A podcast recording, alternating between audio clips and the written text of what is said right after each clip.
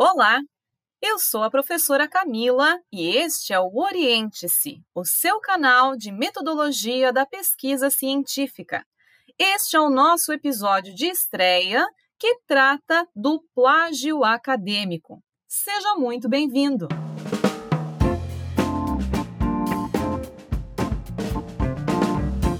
Esse é um tema bastante atual, bastante pertinente, principalmente para você que está fazendo o seu trabalho de conclusão de curso, o famoso TCC. As nossas reflexões hoje partem de um texto intitulado Manual de Produção Científica, organizado por Silvia Kohler, Maria Clara de Paula Couto e Jean von Hohendorf. O texto em questão é um capítulo deste livro, que foi indicado. É o capítulo número 7, escrito por Laísa Esquilete Prati, onde ela trata do plágio acadêmico. Muito se fala a respeito do plágio, da necessidade de evitá-lo a todo custo. Na verdade, a autora Larissa vem nos dizer que não existe um consenso a respeito do que seja plágio. Na realidade, o plágio pode ser considerada a apropriação indevida das ideias de outro autor, mas existe uma evolução deste conceito. A origem da palavra plágio é grega, plágios, e significa assinar ou apresentar como sua a obra de outrem, ou imitar o trabalho alheio. Então, quando nós fazemos cópias e apropriações de texto de outra pessoa sem indicar a fonte, nós podemos sim incorrer na prática de plágio. É importante destacar que existem várias ferramentas à disposição dos professores orientadores e também dos examinadores das bancas para a análise de plágio nos trabalhos. Então, alguns softwares fazem a varredura dos trabalhos acadêmicos e identificam pontos de consonância com textos extraídos de outros materiais. Então, quando nós usamos a ideia de outra pessoa, seja ela publicada ou não, e não fazemos a referência, nós estamos diante da prática de plágio. Nesse texto indicado para leitura, a Larissa vai dizer para nós que o plágio ele pode ou não ser intencional. Quando é intencional, a pessoa está utilizando realmente a má fé para trazer textos como se fossem palavras suas. Entretanto, pela experiência da prof, o que é mais comum é a ocorrência do plágio pelo descuido ou não intencional, que é quando nós esquecemos de fazer a referência de uma frase, de uma ideia extraída de algum texto e por conta disso fazemos uma apropriação indevida de conceitos que não foram desenvolvidos por nós. Então, a primeira grande questão que nós precisamos analisar quando tratamos do plágio é que o trabalho de iniciação científica, o nosso TIC, não é e nem deve ser uma amarra ao seu pensamento e ao seu raciocínio lógico. Muito ao contrário disso. O que nós temos que fazer é construir argumentos sólidos a partir de coisas que já foram desenvolvidas por outros autores. Então, a forma mais fácil, mais tranquila de evitar uma acusação de plágio é indicar a fonte. Quando nós fazemos a pesquisa científica, nós lemos vários textos na internet, livros físicos, artigos científicos, Dependendo da nossa área de pesquisa, nós podemos inclusive assistir a documentários, nós podemos nos lembrar de músicas, elementos radiofônicos. Agora estamos aqui diante de um podcast. Então, são várias as fontes que estão disponíveis para absorção de informações. Então, para que eu não corra o risco de chegar a trazer conceitos que não são meus e não referenciá-los no meu trabalho, a primeira coisa a se fazer é separar o material de pesquisa. Faça fichamentos. Isso é algo que a prof sempre fala em sala, sempre orienta os acadêmicos em pesquisa a separar os pontos principais dos textos lidos, faça transcrições e já faça a referência conforme as normas da ABNT e faça indicação de página.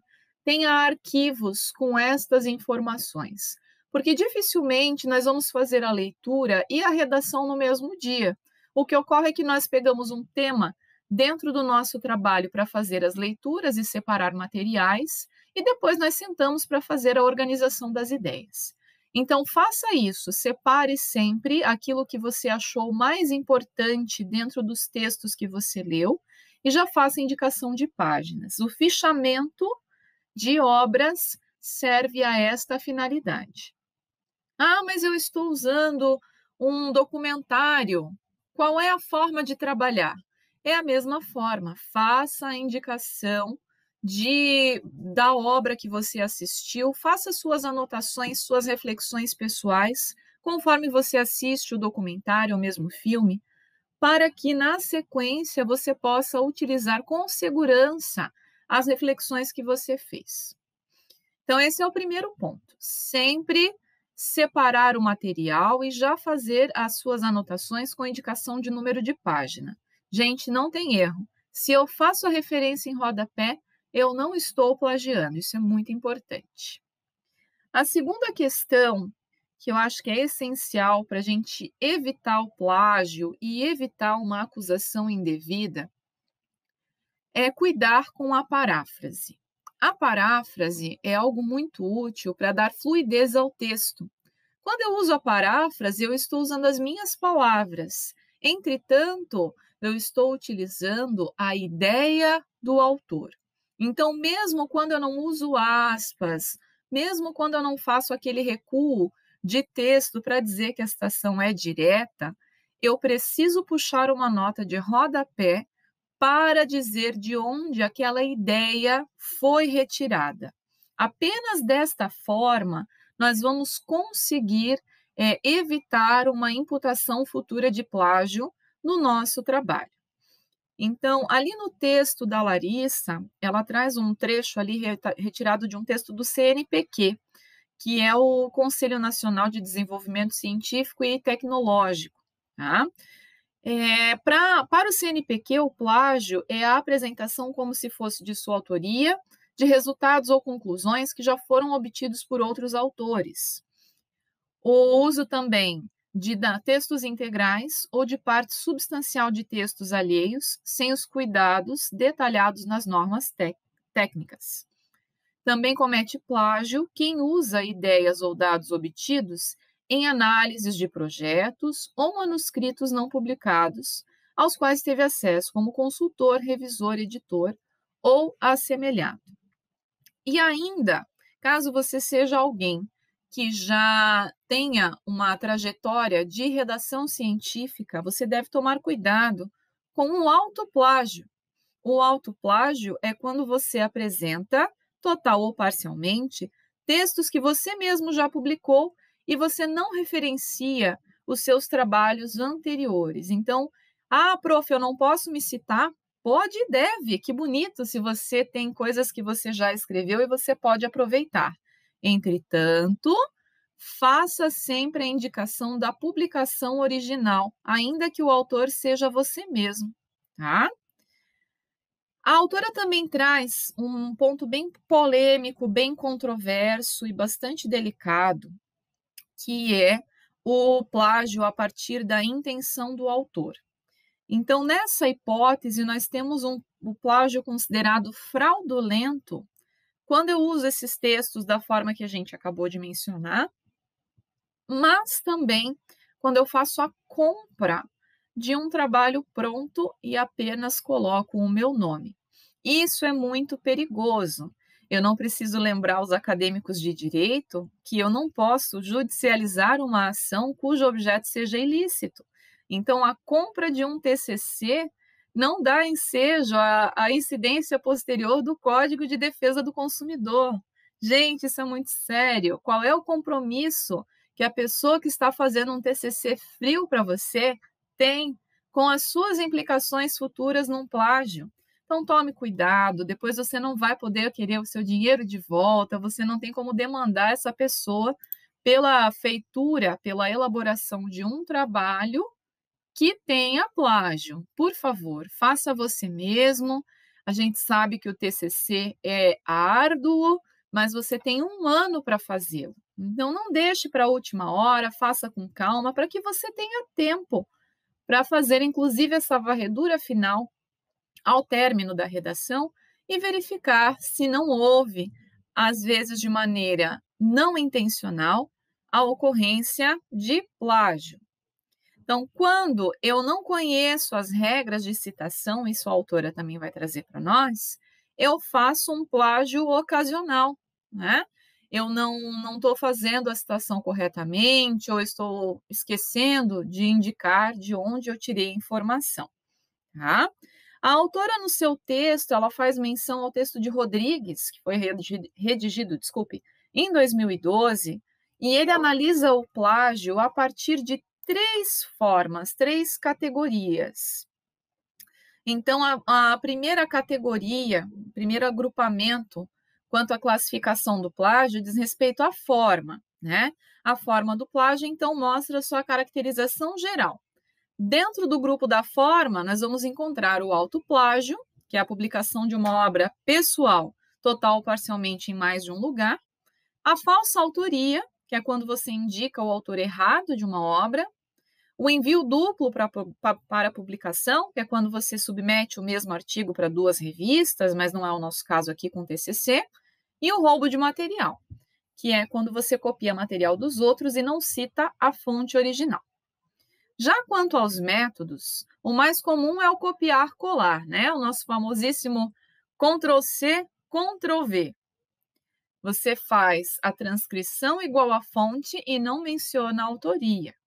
Mas também nós identificamos a paráfrase inadequada, que é quando os autores modificam a frase para não ficar igualzinho, mas também não referenciam. A referência perdida, que é aquela ideia sem identificação de autores.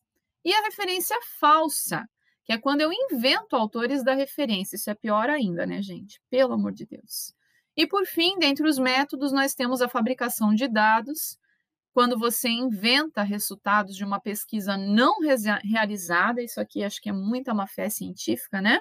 E também o roubo de ideias, que é quando você utiliza as ideias de outros autores e não os referencia. Quanto ao propósito, que é o último agrupamento trazido por Rodrigues, você tem o intencional e o acidental ou sem intenção. Então, a autora vai dizer que não existe realmente um consenso sobre o conceito de plágio, mas nós sabemos que existe aqui sim uma ofensa aos direitos autorais, uma apropriação indevida de conceitos já elaborados por outros autores. Não preciso dizer a vocês que ah, existe uma proteção da propriedade intelectual dentro do Brasil e também em nível internacional. Então, nós temos que ter muito cuidado para não fazer essa apropriação, porque afinal de contas é o esforço, é o raciocínio de uma outra pessoa que eu estou usando como se fosse meu. Né? Então, para que possamos deixar bem claro, para que não fiquem dúvidas, não existe nenhum óbice, nenhum empecilho, nenhum impedimento para que você escreva com as suas próprias palavras, trechos do seu TCC. Essa é a ideia por trás do trabalho de conclusão de curso. O esforço do pesquisador, do nosso aluno, principalmente no curso de direito, é raciocinar em cima daquilo que está posto. Não tenha uma insegurança de fazer as suas próprias conclusões quando você tanto leu para chegar a um raciocínio. O que nós não podemos, até por uma questão de humildade científica, é querer inovar sem ler aquilo que já foi trazido anteriormente. Essencial que você faça as leituras e veja com muita humildade, muito carinho, com muita deferência, aquilo que já foi trazido, as pessoas que já abordaram o tema antes de você. E isso é bonito, né? quando nós observamos que não sou só eu que trato desse tema. Então, mesmo em nível de pós-graduação, tanto a especialização, que é o que nós chamamos de lato senso, quanto a stricto senso, que é quando nós vamos para o mestrado e para o doutorado, é importante é, nós fazermos aí uma referência a quem veio antes, respeitar e honrar a trajetória científica das pessoas que já abordaram o meu objeto de pesquisa anteriormente. Entretanto, o acadêmico de direito, principalmente, deve levar em conta que, ainda que o direito esteja posto, que a legislação esteja dada e que haja inúmeros artigos e textos e, e vídeos e livros a respeito de um tema específico, o meu problema de pesquisa é só meu. Então, a forma que eu escolhi para abordar aquele fenômeno é o meu diferencial. Ah, mas eu estou tratando de um tema super recorrente, eu estou tratando de direitos humanos. Quanto já foi dito sobre direitos humanos? Perfeito! Aborde os direitos humanos com base nos autores que você leu, que você vê que são mais utilizados, nos textos que você acessou. Trate deles também. Agora, as suas reflexões são suas. E, além do mais, essa é a beleza do trabalho de conclusão de curso. É isso que nós queríamos ver enquanto examinadores, enquanto banca de avaliação de TCC, que você consiga raciocinar e trazer uma reflexão pessoal a partir dos conceitos que foram trazidos nos textos que você leu. Então, naquele texto que está indicado, que é o capítulo do plágio, dentro do livro Manual, que a prof indicou para vocês no início desse podcast, Existe a reflexão da autora no sentido de que as universidades devem problematizar talvez a principal consequência do plágio na formação de um aluno. E a principal consequência, gente, não é a vergonha na banca, não. É a impossibilidade de inovar, de pensar e criar alguma coisa nova para o desenvolvimento da ciência. Então, quando nós temos um texto, é claro que nós temos ali a, a informação que já foi trazida por um outro autor. Agora, o pensamento crítico, uma ideia diferente, um outro olhar sobre o fenômeno, cabe a você. Você é o autor do seu TCC. Use os autores que você está lendo como se fossem os tijolinhos de uma construção. Entretanto, o cimento, é trazido pela sua argumentação, pelas suas reflexões, pelo seu ponto de vista. Às vezes, é, nós, enquanto orientadores, acabamos por tolher um pouquinho a criatividade do aluno no TCC, porque nós temos também o receio de, junto com vocês, assinar um documento que depois esteja sujeito a uma acusação de fraude, de plágio. Entretanto, é, entendam o lado do orientador, mas não se deixem amarrar por esse nosso receio. Sejam criativos, sejam inovadores, tragam pontos de vista diferentes e façam as suas próprias conclusões. Vocês devem ser convidados, isso está dentro do texto que eu indiquei para vocês, tá? Devem ser convidados a conversar com os autores e aí sim trazer as suas próprias construções. Quando eu faço a minha própria construção, coloco o cimento dentro desses tijolos, eu estou trazendo a minha contribuição pessoal para o meio científico. Nós não queremos que o trabalho de iniciação científica seja um ruminar de ideias já trazidas anteriormente, que seja um, um, uma coxa de retalhos cheia de Ctrl-C, Ctrl-V de textos que já estão lidos. Eu sempre posso procurar a fonte que você leu e fazer a minha própria leitura. A beleza do TCC está nas suas próprias construções. Então, antes de encerrar essa conversa com vocês, eu quero apenas é, destacar algumas questõezinhas que são interessantes para evitar o juízo de valor no trabalho. Então, ao passo que eu devo trazer para o meu trabalho as ideias já elaboradas por outros autores e indicar a fonte de pesquisa, eu tenho que cuidar com o embelezamento daquilo que eu estou trazendo, querendo levantar a moral do autor, sabe? Então, assim, o brilhante autor, a excelente definição, cuidem com essas expressões, porque essas expressões trazem juízo de valor para algo que já foi trazido por outra pessoa. Então, cuidado, porque a gente não está aqui para ficar aí puxando saco de autor nenhum. Traga o conceito dele, apresente a devida autoria, que já está de bom tamanho. E uma outra expressão que eu gosto de sempre destacar para que vocês tenham cuidado é a expressão principal, principal ou principais. Cuidem ao dizer assim, principais autores ou principais conceitos, principais princípios, porque principal é um conceito relativo. Principal para quem? Com base no quê? Então, principal é uma expressão que eu sugiro que você não utilize para evitar também o juízo de valor. Gente, recapitulando, é evidente que o trabalho de pesquisa, principalmente a revisão bibliográfica, vai fazer com que nós tenhamos acesso a inúmeros autores, inúmeros textos, inúmeros conceitos. Eu não devo evitar usar nada disso. Quanto mais fontes, mais rico o meu trabalho. Entretanto, eu devo tomar cuidado para que tudo aquilo que não fui eu que desenvolvi esteja referenciado. É simples. Puxe uma nota de rodapé, indique de onde você extraiu a informação e está suprida a necessidade da referência. Não é difícil, mas eu preciso estar atento, atento para não me apropriar daquilo que já foi trazido por outras pessoas. Além disso, lembrando as más condutas ali trazidas pelo CNPq, nós não devemos manipular nenhum dado, não devemos alterar para que aquilo diga respeito ao meu tema, caso ele não diga, não utilize, tá? Tenha cuidado com a apresentação de informações e com a manipulação dessas informações.